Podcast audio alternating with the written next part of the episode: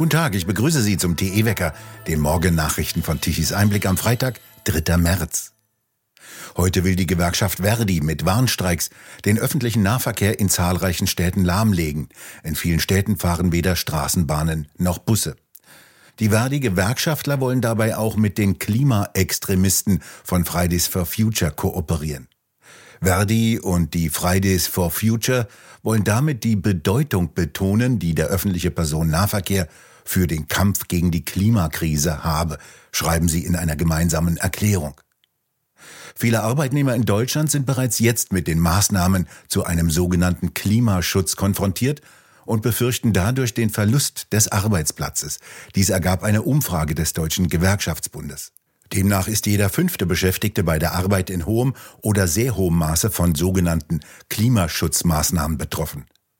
Dies gilt jedoch offensichtlich nicht für Arbeitnehmer im öffentlichen Dienst, wie Tichys Einblick berichtet. Denn laut DGB-Umfrage sind Zukunftssorgen umso ausgeprägter, je stärker die Maßnahmen die eigene Arbeit betreffen. Spielt der sogenannte Klimaschutz noch keine Rolle, machten sich 12 Prozent häufig oder sehr häufig Sorgen. Sind die Auswirkungen in sehr hohem Maße spürbar, sind es 22 Prozent. In sehr hohem Maße sind die Auswirkungen zum Beispiel in der Baubranche zu spüren. Aufgrund rigider Klimaschutzvorschriften ist Bauern teuer geworden, so dass weniger gebaut wird. Wird weniger gebaut, müssen Arbeitnehmer auf dem Bau um ihre Arbeitsplätze fürchten. Ähnlich wie in der Autoindustrie, die vom Verbrenner aus der Europäischen Union bedroht ist. Die Chefin des Deutschen Gewerkschaftsbundes, Jasmin Fahimi von der SPD, gibt zu, dass die sogenannte ökologische Transformation schon heute einen großen Einfluss auf die Arbeitswelt habe. Fahimi wird mit der harten Realität der Arbeitnehmer konfrontiert, und zwar so hart, dass sie Ende des vergangenen Jahres bereits vor einer Deindustrialisierung warnte und konkrete Maßnahmen forderte, statt kapitalismuskritische Grundsatzdebatten. Laut einer damaligen Umfrage der Gewerkschaft IG Bergbau, Chemie und Energie machte sich nämlich knapp die Hälfte der Beschäftigten in der Chemieindustrie und Energiewirtschaft, nämlich 47 Prozent, große oder sogar sehr große Sorgen um den Arbeitsplatz während die von der IG Chemie oder IG Metall vertretenen Arbeitnehmer also um ihre Arbeitsplätze und damit um ihre wirtschaftliche Existenz bangen, ruft Verdi zu Kooperationen mit Fridays for Future auf. Verdi vertritt den öffentlichen Dienst. Arbeitsplätze im öffentlichen Dienst sind nicht von Unsicherheit betroffen, zumindest nicht wegen Klimaschutzmaßnahmen. Im öffentlichen Dienst sind vielleicht eher Arbeitsplätze von Abweichlern gefährdet. So schreibt Tichys Einblick weiter. Die sogenannte Klimaschutzmaßnahmen hinterfragen. Der Görlitzer Landrat Stefan Mayer von der CDU appelliert, Flüchtlinge ohne Papiere trotz eines immer größer werdenden Asyleinwanderungsstromes nicht abzuweisen. Jeglicher illegalen Einwanderung, Schleuserkriminalität und möglichen Betruges zum Trotz. Eine Zurückweisung von Menschen ohne Pass würde die Kommunen und Kreise zwar entlasten, so Meyer gegenüber Medien, doch die Geflüchteten könnten oft nichts dafür, dass sie keine Dokumente bei sich hätten. Viele müssten ihr Land kurzfristig verlassen und kämen deshalb ohne Identitätsnachweis nach Deutschland. Auch in manchen kommunalen Köpfen gäbe es geistige Kurzschlüsse, kommentierte Kanzler Kohls früherer Regierungssprecher Otto Hauser im Gespräch mit Tichys Einblick diese Behauptung. Deutschland müsse endlich aus den Fehlern der Asylanwanderung lernen, fordert CDU-Politiker Hauser von seiner Partei. Natürlich kämen Flüchtlinge absichtlich ohne Papiere nach Deutschland, das wisse doch fast jeder Bundespolizist. Hauser weiter, wer an der deutschen Grenze ohne Papier ankomme, müsse rechtmäßig zurückgewiesen werden. Wer wolle an Zufall glauben, schreibt Olaf Opitz bei Tichys Einblick, wenn der Landrat aus dem Wahlkreis von CDU-Ministerpräsident Kretschmer solch durchsichtige Propaganda verbreite, die die meisten Landsleute in Sachsen wohl eher als politische Lüge bezeichnen würden. Der Anteil der Asylsuchenden, die ohne Ausweis nach Deutschland kommt, steigt wieder enorm. Laut Bundesinnenministerium konnte schon im vergangenen Jahr etwa die Hälfte der Geflüchteten keine Dokumente vorlegen. Über 244.000 Anträge sind im vergangenen Jahr von Asyleinwanderern in Deutschland gestellt worden. Dies bedeutet, Menschen in der Menge einer Großstadt wandern ins Sozialsystem ein. Dies ist die dritthöchste Zahl seit 2015. Allein in diesem Januar sind mitten in der kalten Jahreszeit schon wieder knapp 30.000 Erstanträge von Asyleinwanderern gestellt worden. Die Bundesländer haben offenbar den Kurs der Ampelkoalition in Berlin in der Migrationskrise satt. Wie Bild berichtet, hätten bei einer internen Besprechung die Chefs der CDU geführten Staatskanzleien betont, dass die Stimmung in den Landesregierungen kippe. So schlug laut Bild auch das Land Hessen Alarm. Die Zahl der Flüchtlinge habe sich dort von Januar 2022 auf Januar 2023 verdoppelt. Es brauche dringend einen funktionierenden Verteilmechanismus, um Flüchtlinge und Migranten in andere EU-Länder zu schicken, heißt es. Nordrhein-Westfalen will die Flüchtlingskrise jetzt zur Chefsache machen. Die Forderung, ein Sondergipfel der Länder mit Kanzler Scholz zu Ostern. Der nordrhein-westfälische Ministerpräsident Hendrik Wüst, CDU, will den Kanzlergipfel gemeinsam mit Niedersachsens Ministerpräsident Weil, SPD, absolvieren, der ebenfalls von der Flüchtlingspolitik der Ampel enttäuscht sein soll.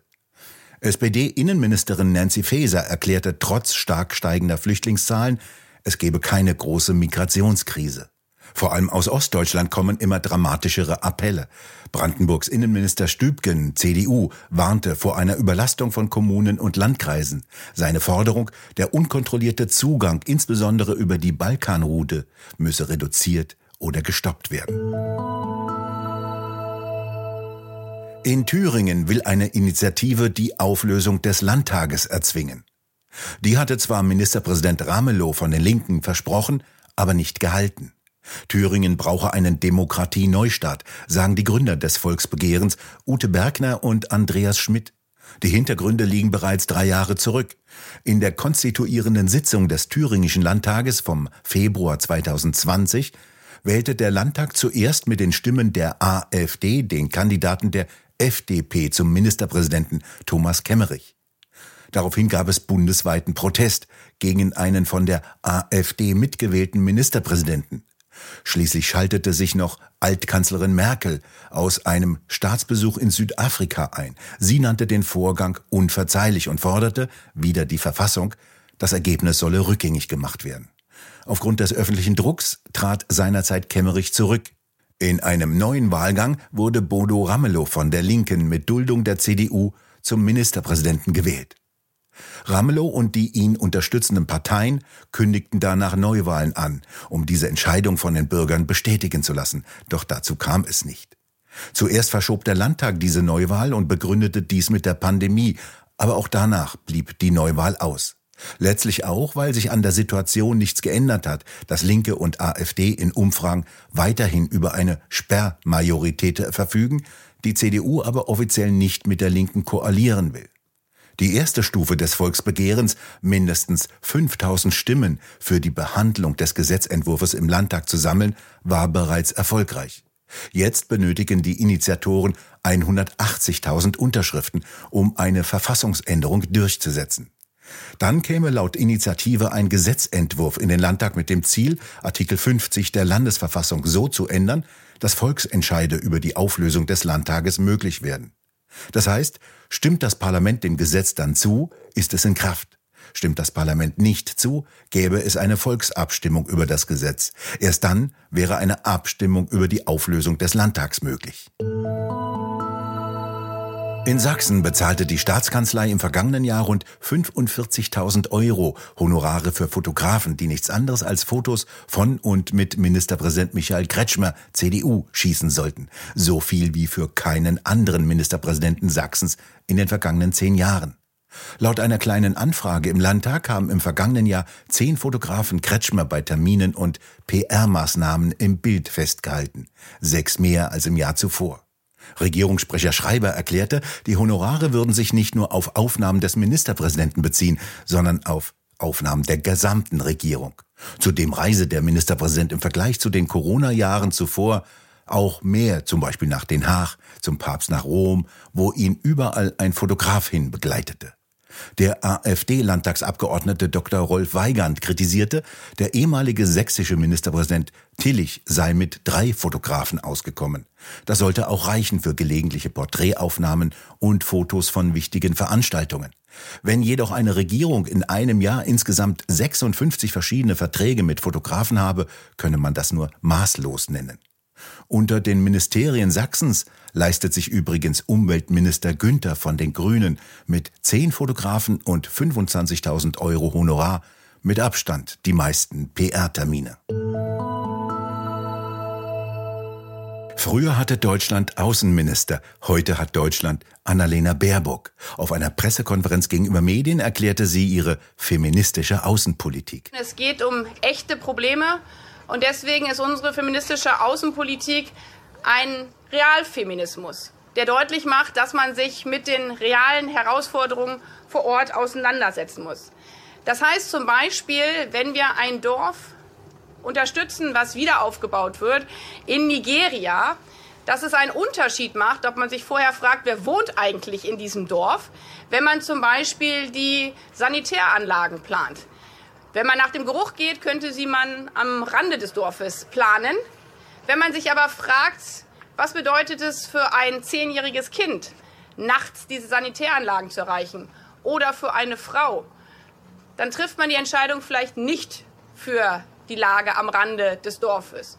Wenn man allein von der männlichen Betrachtungsweise geplant hätte, hätte man vielleicht eine andere Entscheidung getroffen. Baerbock will also ein Klo in, in Nigeria bauen. Was denken die Menschen in Nigeria, wenn so jemand sie besucht? In der politischen Debatte kennt die Öffentlichkeit einen neuen Schuldigen, den alten weißen Mann. Der steht für Kolonialismus, Rassismus und Klimawandel. In seinem neuen Buch tritt Medienwissenschaftler Norbert Bolz zu dessen Verteidigung an. Roland Tichy und Mario Turnes von Tichys Einblick sprechen mit Norbert Bolz im neuen Tichys Einblick Talk. Nun wäre es ja ein ehrenwertes Anliegen, gegen Sexismus zu kämpfen, gegen Rassismus zu kämpfen, gegen Altersdiskriminierung zu kämpfen. Genau. Verrät sich diese Bewegung, die das tut, nicht selber dadurch, dass sie als Kampfbegriff ausgerechnet einen Begriff wählt, in dem Sexismus enthalten ist, in dem Rassismus enthalten ist und in dem Altersdiskriminierung enthalten ja, ist? Allerdings. Äh, ich würde auch sagen, wenn man logisch an die Sache rangeht oder auch nur rhetorisch an die Sache rangeht, müsste die Wokeness längst kollabiert sein. Äh, das ist alles so hirnverbrannt. Das passt in sich nicht zusammen. Es widerspricht sich selbst. Es ist im besten Falle paradox. Meistens ist es einfach nur dumm. Äh, aber das ist leider Gottes kein Argument. Äh, jedenfalls kein politisches Argument. Äh, und das liegt, und das ist auch eins meiner wichtigsten Themen, das war es schon damals bei dem Buch äh, Avantgarde der Angst, äh, dass leider Gottes äh, all diese Themen nicht mehr auf der Ebene von Argumentation abgehandelt werden, sondern nur noch auf der Ebene von Gefühlen, von Ressentiments, von Wut, von Hass. Das vollständige Gespräch können Sie sich auf der Webseite von Tichys Einblick ansehen. Heute wirkt sich noch einmal das Hochdruckgebiet über dem Atlantik nördlich von Schottland auf unser Wetter aus.